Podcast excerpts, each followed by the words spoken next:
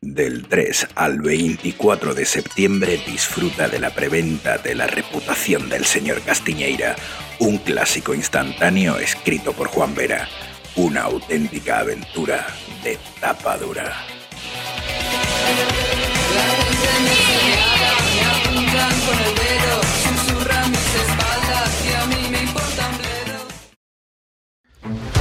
Hola y bienvenidos a charlas desde Shadowlands. Soy Fran Valverde y me acompaña como siempre Joaquín. Muy buenas. Hola, bienvenidos. ¿Qué tal? ¿Cómo estamos? Muy buenas y hoy nos acompaña Juan Vera, el señor perro. ¿Qué tal? ¿Qué tal, Juan? Pues muy bien, encantado de, estar aquí con vosotros. Pues igualmente, tenía que haberse pasado a Marlo, pero no ha podido. Que bueno, estará de todas formas esta noche, que hoy lo escucháis el jueves por la mañana. Y esta noche tendremos presentación de, una aventura tuya, de una campaña corta o aventura larga, que es la reputación del señor Castiñeira.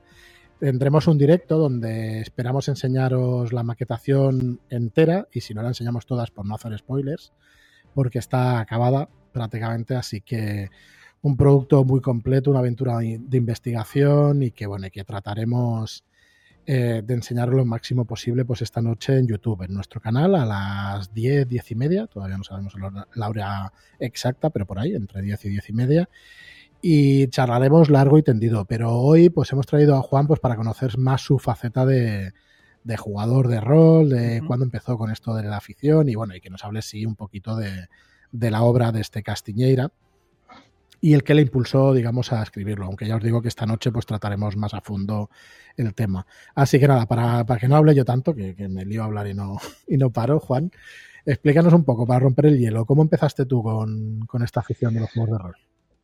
Yo empecé muy pronto sin saber qué era rol. Yo em, jugando a rol, lo que es rol, empecé en la, en la, universidad, que es cuando ya descubrí, digo, hostia, esto que habíamos estado haciendo era tal. Yo, pero el origen es, yo creo que debía tener 10, 11 años en un campamento de verano, el típico campamento, era un mm. campamento de inglés, tal, y con otros niños, eh, un niño que debía jugar a rol, debía jugar a D&D, a Advanced eh, probablemente, eh, nos hizo una partida improvisada, sin dados y sin nada, simplemente nos iba contando una historia y nosotros pues flipábamos y íbamos diciendo lo que hacíamos. Y cuando volvimos al pueblo, pues un par de mis amigos y yo nos había gustado tanto que lo seguíamos jugando a ese tipo de, a contar historias y a ir inventando. Lo que pasa es que siempre hacíamos unas historias demasiado lineales que era imposible de resolver y, y, claro, no, teníamos ningún sistema ni nada. Y ya eso. Eh, yo creo que en la adolescencia luego paramos, y fue cuando llegué a, Madrid luego a estudiar la carrera, cuando ya encontré, pues descubrí lo que eran los juegos de rol, conocí ya a más gente que, le gustaban y empecé a jugar un poco más, más en, serio. Y empezaste, has dicho, con Dungeons and Dragons, con fantasía. Es, eso, empecé con fantasía cuando era, cuando era eso, un preadolescente. Luego jugamos más ciencia ficción, que era lo que nos gustaba. Pero eso, y luego el, cuando ya empecé a jugar eh, de forma oficial, por así decir, eh, fantasía yo creo que... Bueno, sí que jugué alguna vez, no, pero en, pues sí, es cierto, en, algún verano también había jugado luego más tarde con, con eh, Dungeons and Dragons con algún amigo en, el pueblo de mis padres y tal. Pero luego empecé con MERP, Señor de los Anillos, y con La Llamada de Kazul, que, que vi el manual, me, gustó y, lo, y de hecho fue el primer libro de rol que, me compré, el de sexta o 5.5, el, el, típico de portada negra. Sí. ¿Y ha sido entonces tu juego desde entonces? Eh, sí, he ido, he, ido, he ido, cambiando, he ido probando muchas cosas porque a mí me gusta mucho probar juegos por nuevos eh, pero siempre ha estado, ha estado ahí, ya sea eh, con la llamada o con Cazulo de 100 o, probando con sistemas más sencillos y tal, pero, pero sí, siempre ha estado, porque eso me gusta mucho lo que es eh, la investigación y me gustan los, los mitos, entonces al final la combinación me, me resulta ganadora para, para mí pero hemos jugado mucho, mucha fantasía también, ¿eh? eh al final, como, supongo que como todos, que, porque era mucho más fácil encontrar grupos de, para jugar a D&D que... claro, es lo más habitual, lo más conocido, lo que más se juega al final. Y, a ver, preguntas. Eh, ¿Cuándo empezaste con el, en el foro de leyenda.net? Porque yo mm. creo que esto es impasse importante, aunque no te conozcamos en detalle, creo que es un portal que, que es importante para mm. muchos jugadores de la llamada. Yo eh, llevaba en, leyenda desde hace muchísimos años, pero en modo Stalker, que yo creo que mucha gente ha, estado, estado ahí, porque yo venía de, de y de Plataforma Roll, que luego se convirtió en, en Nación Rolera, creo que, se llaman ahora. Sí, no lo sé eh, exactamente, sé que sé que cambiaron y eso, pero no sé. Sí, pues eh, eso. Yo era bastante activo en, en Plataforma Roll y, y a Inforroll los veía como gente mucho más seria y que eh, tienen los foros de los mitos, me, encanta ver una biblioteca de información y tal. Y Leyendas eh, ya existía, pero era más para reseñas y tal. Yo creo que fue a raíz del cierre de Inforroll eh, cuando se pusieron los foros de leyenda y demás. Entonces yo seguía, los visitaba, leía, pero no solía escribir. Fue hace seis años, siete años, cinco años, una cosa así, cuando ya empecé, sí, en, 2014 creo que, fue, que empecé a, a, porque vi que la, razón por la que escribí es porque vi que estaban jugando partidas eh, online y dije, anda, pues eh, si esto se puede, se puede hacer y, ahí empecé a jugar online también a raíz de, de eso para los que ha sido un impasse ahora el tema del confinamiento y el coronavirus, pues para otros pues fueron estos foros que se empezó a jugar, de hecho, en, el tema del Roll Plus, ¿cómo se llamaba la red social de Google? Google Plus. Google Plus. Google Plus, sí. Pues le pasó también a mucha gente, ¿no? Que, empezó a descubrir que se podía jugar y todo eso y dices, ostras, pero esto. Y, al final ha sido, vamos, ha sido brutal. Y los dos últimos años, pues ya lo que ya sabemos un poco. Eh, dinos una cosa, entonces, descubriste ya Cazulo de 100 hace 10 años ya que existe, creo que fue su Sí, eh, eh, porque, a ver, a mí, a mí me gustan mucho los sistemas de juego, pero cuando dirijo mm, tiendo a, saltármelos o a jugar mucho más eh, ligero que, eso. Entonces, también yo he vivido muchos años fuera de, España, entonces no tenía los libros de mis libros de la llamada, no los tenía. Entonces, un manual sencillo como el de, el de de 100 me, me salvaba. Y luego hay cosas de Cazulo de 100 que me gustan mucho más que en la llamada. Eh, luego hay algunas cosas que son más complejas, pero bueno, como esas no las utilizo, pues, pues me dan un poco igual. Sí, el tema de la cordura. De hecho, tuvimos una charla sobre Cazulu de 100 y viniste tú a explicarnos un poco el sistema eh, por delante del autor incluso. Que, bueno, Eso fue una, encerrona de Escu, yo pensé que Escu iba a estar ahí. Es un crack. Es un crack. Un saludo para Escu por aquí porque nos escuchará cuando vea que el título del programa y, y bueno, estuvo muy bien, ahí nos lo explicaste muy bien y realmente conoces el sistema pues muchísimo. Eh, habéis jugado a Cthulhu de 100, pero también probáis, como tú dices, ¿no? que te gustan los sistemas y habéis probado un montón de sistemas distintos. Por ejemplo, el Bárbaros de Lemuria, me parece que se llama así el juego, tiene un motor de juego también sencillo y, muy potente. ¿no? El sistema es eh, la, mecánica se podría asimilar mucho al de ratas en las paredes, por el hecho de que son 2 de 6 más un modificador, pero tiene el beneficio de tienes cuatro atributos y cuatro profesiones. Eh, los atributos son fuerza, mente, no me acuerdo los cuatro tipos. Y los, las profesiones, eh, pues eso son como cuatro habilidades, pero son eh, grupales. Es decir, si cuando vas a hacer una tirada, eliges un atributo, eliges una profesión que encaje con ese, con esa acción que quieres hacer y da mucha versatilidad. Y al final pues eh, ya no te limita tanto como al final siempre vas a terminar en una partida de investigación el atributo de mente, seguramente, el ingenio de ratas, pero tener las cuatro profesiones ya da un poco más de variabilidad y, queda, queda, bastante bien. El combate es un poco ah, para, para lo que es, para jugar bárbaros de Lemuria y cosas del estilo, está muy bien, pero para algo de, que no está centrado en el combate puede hacer que se alarguen un poco, pero bueno, es muy fácil también quitar reglas y hacerlo mucho más sencillo y, ya está, que es como, como hemos jugado nosotros normalmente. Entonces, pero ¿lo habéis utilizado mucho? Quiero decir, ¿lo conocéis a fondo? O sea, ¿exprimís los sistemas o los probáis y...? un poco depende también. Si, eh, si nos gusta, no nos gusta, pues probamos y de hecho en mitad de partidas cambiamos. Por ejemplo, nos pasó con City of Mist, que es un pseudo PBTA y la ambientación nos gustaba mucho y jugamos una sesión y media, dos sesiones con el sistema, pero no, no era para nosotros, nos, eh, resultaba eh, eh, no complejo, porque el sistema no es complejo, pero... Sí, enrevesado. sí, enrevesado para lo que nos otorgaba. y de hecho cambiamos al valor de,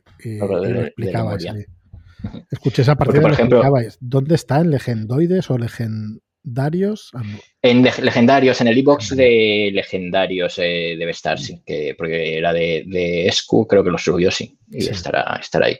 Y luego eso hemos jugado porque eh, hemos jugado con otros PBTAs y nos han funcionado. Es decir, no es el, el PBTA en sí que no, aunque no sea un sistema que nos atraiga, el sistema puede funcionar. Y, por ejemplo, jugamos una partida usando el sistema de Cult, que es de, la última edición, que es un PBTA, y nos funcionó. Que, pues eso no es lo que nos gusta normalmente, pero a mí ese sistema sí me, parece que está muy bien adaptado y, funciona bastante. no te da Pero lo eso.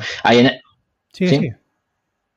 No, que, eh, que me estaba yendo por solidaridad, para volver a la pregunta que me habías hecho, Fran, eh, hay, que hay en algunos que si nos gustan, sí que les vamos dando vueltas, por ejemplo, con el de Valor de Lemuria, hemos ido pues trasteando con él, mirando a ver las posibilidades que tiene, cómo mm. adaptarlo, por ejemplo, pues eso, para una partida de investigación en la que no va a haber combate, cómo mm. cambiar ese combate para hacerlo más sencillo, como tal. Y sí, pero hay otros que pues, lo probamos y, no, no nos va, pues ya está. Pero yo creo que mm. viene bien el probar y ver un poco todo lo que hay aunque luego... Pues, sí, la, pregunta más que nada es porque, bueno, al final sois creadores, ¿no? Tanto Escu como tú, mm. y, sé que, bueno, mm, también tienes esa intención, ostras, pues esto me gusta, pues me lo quedo para una cosa, para otra. Ahora te hago preguntas a ese respecto y eso, no sé si tú tenías alguna. No, era si no te da un poco de rabia, claro, has, has estado estudiándote un poco el nivel, el sistema y de repente ves que no te acaba de cuadrar. Es un poco... Bueno, es... Eh yo creo que ya no tanto, eh, porque los sistemas ahora tienden a ser bastante escuetos. Son más sencillos. Eh, supongo que si te estudias un, tocho, como puede ser Rolemaster en su día y, y, tal, y eh, te puede dar más, más rabia. Pero bueno, a mí, me gusta. De hecho, muchas veces cuando cojo un sistema nuevo también me gusta hacer un poco de mirar los entresijos y ver cómo funciona la, estadística del sistema y en algunos, en algunos como puede ser un, eh, ratas, un PBTA que es un 2 de 6 más atributos, es muy sencillo de ver, es una, una campana de, de Gauss. Es decir, tienes un valor central que es muy probable que salga pero, pero en otros es algo más, más enrevesado y, me, gusta ver eso y tratar de entender un poco el, el, por qué, el por luego no tiene ninguna utilidad. Pero, sí. ¿Has encontrado algún sistema en que debería tener unos resultados y no funcione? No hace falta que digas cuál, ¿eh? que no, no interesa. Eh, sí, alguno he, visto, pero eso no, no sé. Bueno, como anécdota, ¿eh? no, sí, pero luego, por ejemplo, respecto a eso, el PBTA, por ejemplo, es muy curioso porque las probabilidades tienen unos atributos que van normalmente van de 0 a, más 2 o más 3, ¿no? Eh, el, fallo con consecuencias, que es 7 a 10 o 7 a 9. 7, a 9 normalmente, ¿no? Eh, tiene casi siempre alrededor de un 40% de probabilidades. Es decir, da igual lo bueno que tú te hagas, que ese, bueno, cambia de ese, del 39 al 44, pero ese porcentaje, valor central es el que se mantiene más o menos constante y lo que cambia es la probabilidad de éxito completo o de fallo completo. Entonces, eh, claro, funciona muy bien para, ese tipo de juego que quiere el, el, éxito con consecuencias. Es decir, que si siempre te va a salir eso y lo que cambia es como de, pues eso, los otros dos valores, que eso es una tontería, pero me, sorprendió mucho. Pensé que iban a cambiar todos los, el rango se iba a mover y no, el, central se mantiene bastante estable y cambian los extremos. Claro, porque si hasta 10 no tienes un éxito total, pues bueno, es manera para que vayan ocurriendo cosas, ¿no? Bueno, es la intención, en teoría, ¿no? Yo es que no, no puedo decir nada de los PBTA porque me gustaría jugarlos 100 veces, porque a, mí sí que no me importa probar, probar y probar juegos, no tengo problema. Y tengo muchas ganas, de hecho, de jugar bastante. Sí que probé Raven, que la primera versión de Raven era PBTA, ahora lo ha cambiado un poco el autor. Y aunque tiene algo de Blazing the Dark, no va a ser un sistema PBTA porque, bueno, las aventuras van a estar más cerradas y vas a tener otras características, pero ya Sí, eso es lo que me pasaba a mí con Cool. Yo leo el sistema y me, y me gusta. Y utiliza las mecánicas que utiliza son las de PBTA. Pero luego lo piensas y para mí no es un PBTA, o al menos como yo los entiendo. Al final también esto es muy personal, como porque, porque aunque te da opciones de jugar un, un mundo más abierto con los inputs de los jugadores y de tal. En general, las aventuras de Cool son aventuras bastante cerradas de, horror e investigación con, un principio y un final bastante establecidos, pese a que luego pueda pasar lo que pase eh, dentro de la aventura.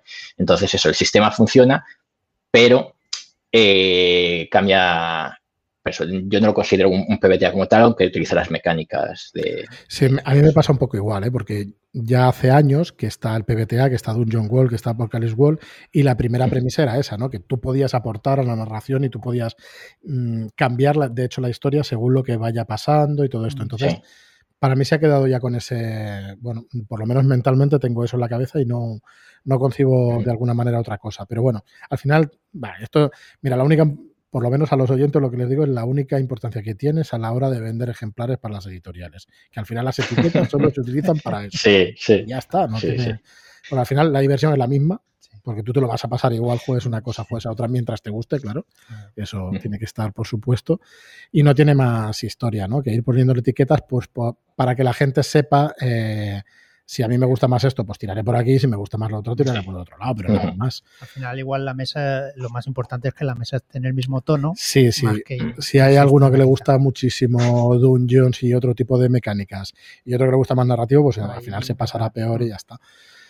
Pero bueno, y luego va mucho por, además, por, por épocas, por temporadas y, por gustos y eso. Y oye, dime una cosa, dentro, ahora pasamos un poco a tu faceta de, escritor y eso, que tengo muchas preguntas y ya esta noche pues ya nos explayaremos con el tema de, de Castiñeira y todo eso, pero antes de eso, em, dentro de las partidas de investigación, que, son tus favoritas, em, ¿qué época te gusta más?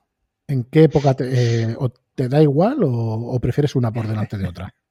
Te voy a decir qué época me gusta menos, que son los años 20. Los años 20 he jugado mucho años 20, porque es lo, típico de, la llamada, pero me cuesta mucho sintonizar con esa época.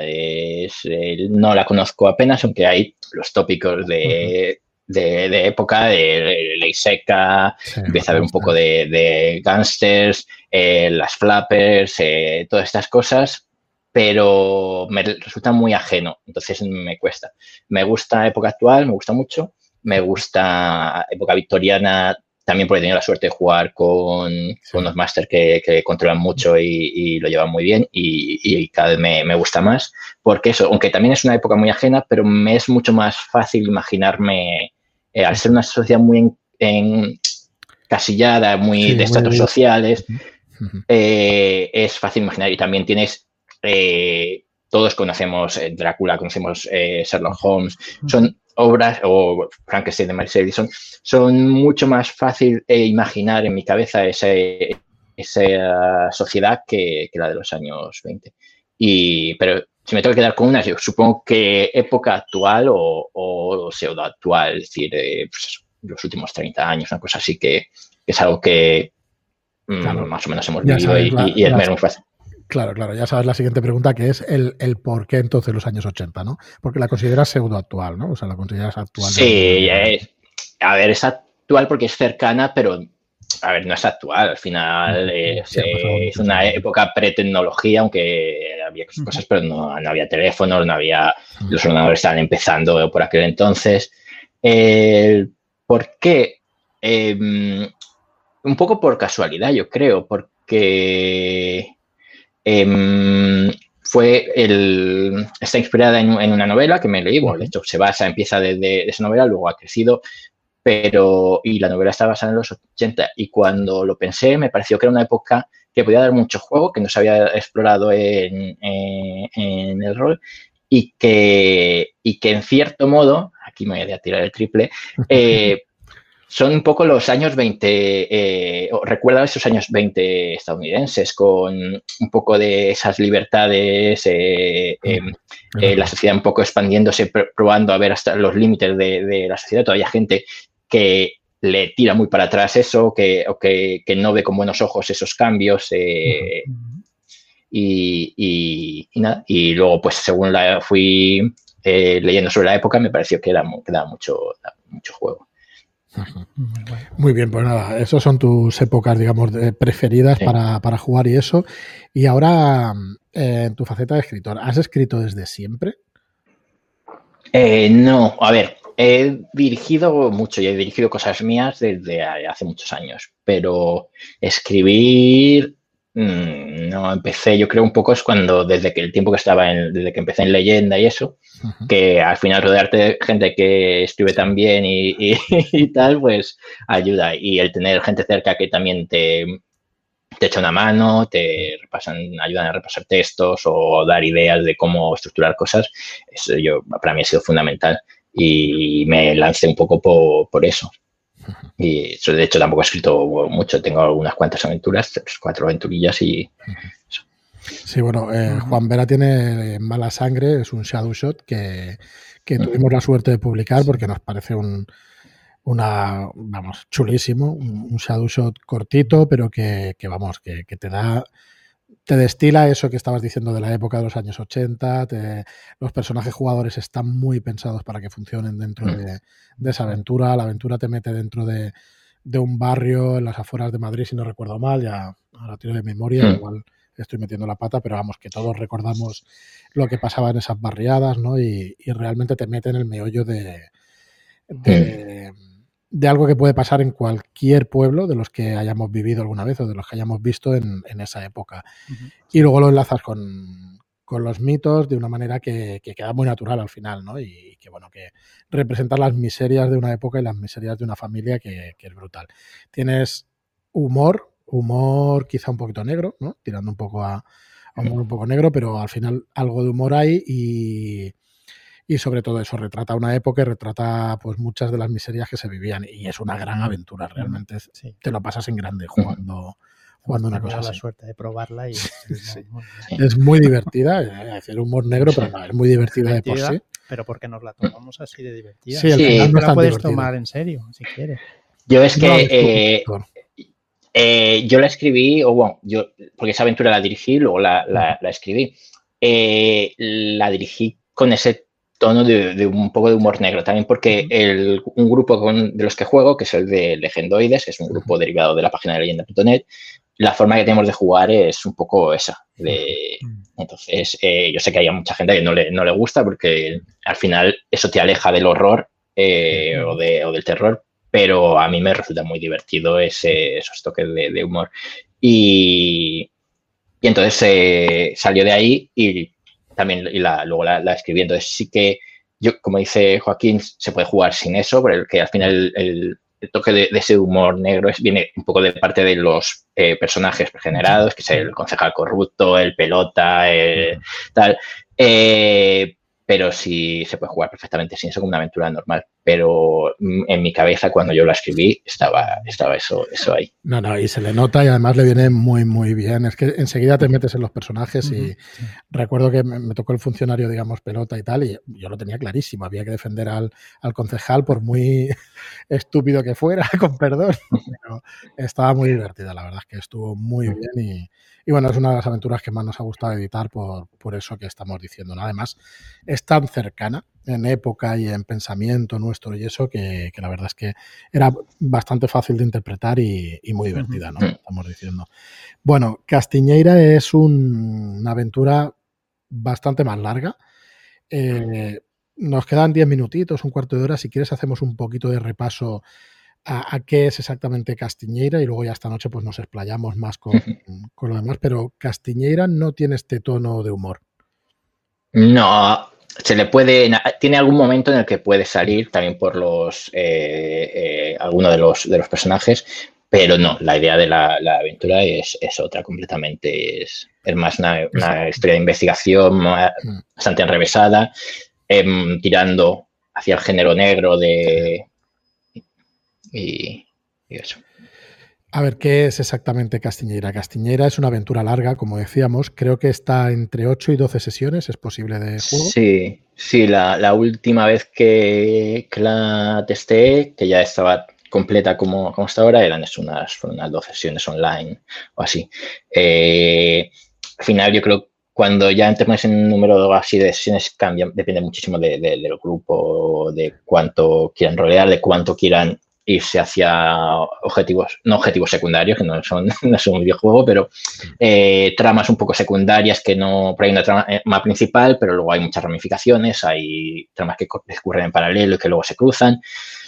Lo que quieran explorar los jugadores ahí, al final, pues se puede ir mucho. Pero vamos, yo la estimación que hice, yo creo que sí que es más o menos la, la idónea.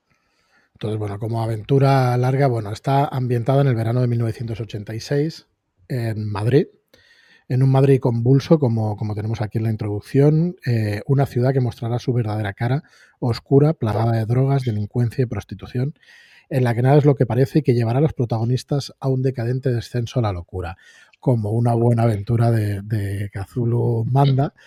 Y lo que sí querría que nos explicaras un poco ahora, y, luego ya pues eso lo repasaremos un poco a fondo esta noche, es los personajes jugadores. Em, ¿Existen en la novela en la que te basaste? No. Eh, no. Hay uno. en la novela hay un protagonista, luego mm. hay varios personajes. La forma en que está escrita la novela, la novela es la trama de la telaraña de J.D. Lisbona, que, quería mencionarle, ya que sin esa novela no hubiera salido la, la aventura.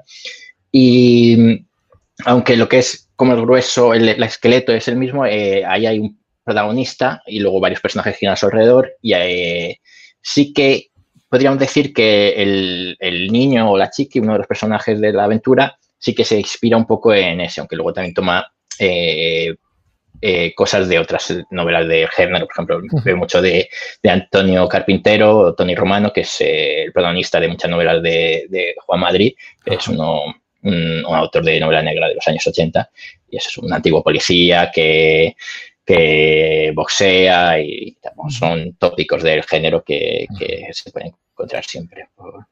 Totalmente, pero bueno, el, tono que le das tú pues, al ex policía que, bueno, ex policía, un antiguo miembro de la Brigada Político-Social. No sé si es exactamente. poca broma sí. puede hacer, me parece. Sí, es, ese, por ejemplo, ese personaje no, no sale en la, en la novela.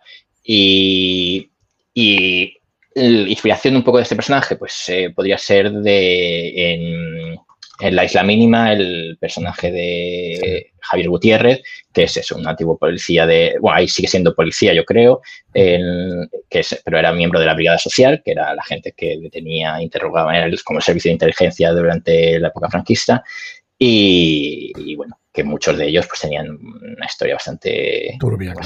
Normal. el, signo de los tiempos y la verdad es que bastante complicado. ¿Das, em, digamos, alguna, alguna línea de moralidad o eso es libre cada jugador de, llevarlo como eh, quiera? Supongo que yo no doy, al final cada uno lo puede llevar como quiera. Sé que es un personaje que no es eh, sencillo de, llevar al final. ¿eh? Tampoco es que me delicado, No, no, es, sí que he pretendido darle un poco de. El personaje está buscando un poco esa eh, eh, redención por lo que hizo en el pasado, pero eso no quita que en el pasado fuera un. pues un monstruo, por decirlo de alguna manera. Pero, pero eso, al final, eh, aunque los personajes tienen un trasfondo bastante definido, yo creo que depende del grupo o la mesa cómo quiera explorar eso. Se puede fácilmente eh, dejarlo como algo del pasado y que no, tiene una repercusión o, hay una. Mm, ya a veces me lo pregunto si decirlo o no, yo creo que es de recibo decirlo. Hay una partida dirigida por ti en Legendoides, ¿no? Que son cuatro sesiones. La aventura ha crecido muchísimo desde esa partida. Claro.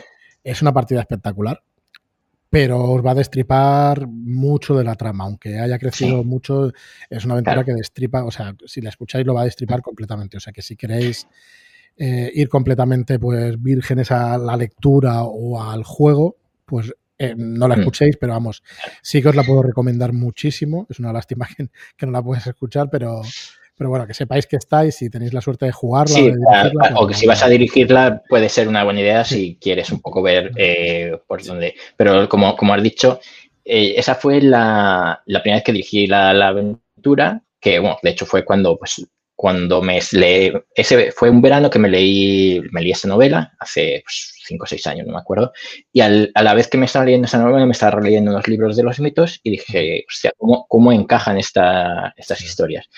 Y pues decidí dirigirlo y fue un poco, fui sobre la marcha. Entonces, esa, eh, esa partida, que son eso, como has dicho, cuatro sesiones, em, es bastante más fiel a la novela que lo que luego es la, aventura. Luego, con los años, pues he, ido creciendo. Eh, tiene una, como una primera parte eh, anterior bastante mm, más larga ahora, porque ahí empezaban muy, muy, a, muy, muy a saco.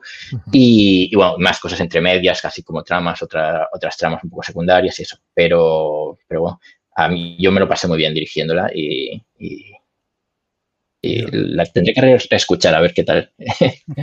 Sí, ¿no? Eh, bueno, yo supongo que tendrá ganas igual que nosotros, que en cuanto salga, pues empezar a ver partidas y ver cómo la dirige la gente y por dónde, por donde la lleva. Eh, llevamos 30 minutos. Me, mm, tengo muchísimas preguntas porque no hemos tocado nada de la edición, no hemos tocado nada de, la estructura de, la aventura, de la parte que das además de ayudas de juego en el sentido de toda la época, ¿no? Que, que describes, haces un resumen de la época de los años 80 y todo eso. Pero bueno, lo vamos a dejar para, el programa de esta noche, para el directo y mañana en el podcast eh, también pondremos este audio de, de YouTube y que conoceréis pues todos los detalles, ¿no? Pero realmente eh, nosotros estamos muy orgullosos de poder editar una obra así. De verdad que, bueno, Juan ya lo sabe, ya te lo hemos dicho muchas veces. Espero que te haya gustado el, tema de las ilustraciones. Es una cosa que, quizá chocara al principio, pero que creo que, que o creemos que, que, le va a quedar muy bien y, y, que va a ser un, le va a dar un tono. Yo en todas las entrevistas y en todos los sitios lo estoy diciendo. Para mí es un clásico instantáneo. Claro, está quizá un poquito feo, ¿no? De, que venga de, nuestra parte como editores, pero claro, es que nos gusta muchísimo lo que, lo que ha salido. Darle las gracias a Dan, Mr. Dantástico, que es el director de arte, junto con Andrés Saez, con Marlock, que lo vio claro de coger a Kisama Martínez, al ilustrador. Realmente el estilo cómic que le ha dado a las ilustraciones, yo creo que le sientan de maravilla. Además, tiene. No estamos enseñando demasiado de lo que es el libro. Esta noche enseñaremos bastante de la maquetación, intentando tapar alguna cosa para que no se vea mucho spoiler pero sí que creo que el estilo le queda muy bien y que, bueno, que en conjunto esperamos que guste, que guste mucho. Eh, solamente preguntarte, bueno, ¿qué te ha parecido el proceso? Mm, has estado trabajando además con Marta mano a mano con el tema de la edición de texto y eso, que es nuestra editora y que, que está ya a pie del cañón. Eh, ¿Qué tal? ¿Qué te ha parecido el proceso por acabar ya pues eh, me, ha, sorprendido mucho porque no lo conocía y me ha, gustado mucho. Me ha, resultado muy fácil trabajar con, Marta y luego con vosotros también en el tema de eh, las cosas que me habéis consultado. Y me ha parecido muy, muy guay. Por eso, yo había escrito algunas cosas antes, pero era pues, escribir, un poco corregir y, ya. Pero el tema de, edición con ella, por ejemplo, con Marta, pues me hizo replantearme varias cosas que yo daba por hecho que estaban bien explicadas, pero al final un texto tan largo y pues no, no quedaban bien. Entonces, cambiar cosas de orden, explicar alguna cosa más, tal, me, me ha gustado mucho y creo que ha sido muy, muy, muy enriquecedor para, para mí y para la, la, historia también. Y luego eso, lo que has dicho, yo quiero agradecer también a, a Kisama y a, y a Mr. Fantástico, que me ha parecido una, una barbaridad, una flipada como, como está quedando el libro. Yo la verdad es que espero que, guste porque, porque bueno, mm, no sé, está, quedando muy bien y muy chulo. A mí me hubiera gustado comprar una cosa así, o sea que no puedo darle, no puedo decir nada mejor, ¿sabes? Que, que ostras, que esto, estaría deseando que saliera para, para poderlo tener, o sea que... Bueno, esta noche enseñaremos más cositas. Eh, decir que es una aventura larga porque es que son... Estamos ahora mismo con 188 páginas y aún quedan un par de planos, un par de mapas de, de Madrid, de España, creo. Eh, perdonar que hablo de memoria, o sea que nos vamos a las 190 páginas seguro. O sea que vais a tener muchísimo contenido, eh, tres actos, un prólogo y un montón de horas de, aventura por delante. Así que bueno, si os parece, lo dejamos aquí. Eh, esta noche, como digo, nos vemos a las diez y media, vamos a decir, porque creo que sí que será a las diez y media. Esperamos estar pues una horita, hora y media con, con Juan Vera, con el señor Perro, aquí en, en, YouTube y enseñando pues maqueta, enseñando ilustraciones para que veáis pues cómo, cómo ha quedado este la reputación del señor Castiñeira, que al final, mm, no lo hemos dicho, yo lo he estado diciendo en los últimos programas, pero al final, el, ¿cómo comienza esta aventura? Al final contratan a los personajes jugadores para, para poder proteger la reputación o para... De una familia, sí. Eh, bueno, los personajes, dos de ellos son antiguos policías, otro es un, eh, un antiguo delincuente común conocido por ellos y, los contactan, tienen, o le contacta una persona para que monte una agencia de detectives porque necesitan eh, ayudar a la familia, que son los de la familia Castiñeira, porque tienen un problema que, que atenta contra la reputación de, ellos. Y entonces, pues, supongo que esta noche contaremos un poquito más, pero sí es, eso, un, comienzo bastante típico de, este tipo de, aventuras. Muy bien, pues nada, en preventa desde el 3 de septiembre, desde mañana viernes hasta el 24 de septiembre y luego ya pues un par de meses después, como mucho, pues en tiendas, o sea, va a llegar para Navidad seguro. Lo vais a tener disponible y nada, esperamos que, os guste. 190 páginas o un poquito más de material. Tenéis que ver la doble página de, de, lo que es eh, la telaraña del caso, porque es que es brutal, es brutal esas dos páginas. Y nada más, nada, agradecerte, Juan, pues eh, la oportunidad de editar contigo esta obra que nos encanta y la entrevista y que estés aquí con nosotros y que esta noche también te vengas al directo y que podamos mostrar esto pues a los oyentes y a los que nos pueden ver. Muchas gracias por venirte. Nada, muchas gracias a vosotros por, eso, por confiar en, la obra y, nada, y por tenerme aquí. Pues nada, nos vemos esta noche. Eh, gracias a todos los que nos escucháis. Eh, gracias por vuestras reseñas de 5 estrellas en iTunes, que nos ayudan muchísimo a tener más visibilidad con el programa. Gracias a vuestros me gusta y, y comentarios en iBox. Y hasta el próximo programa. Muchas gracias y hasta la próxima.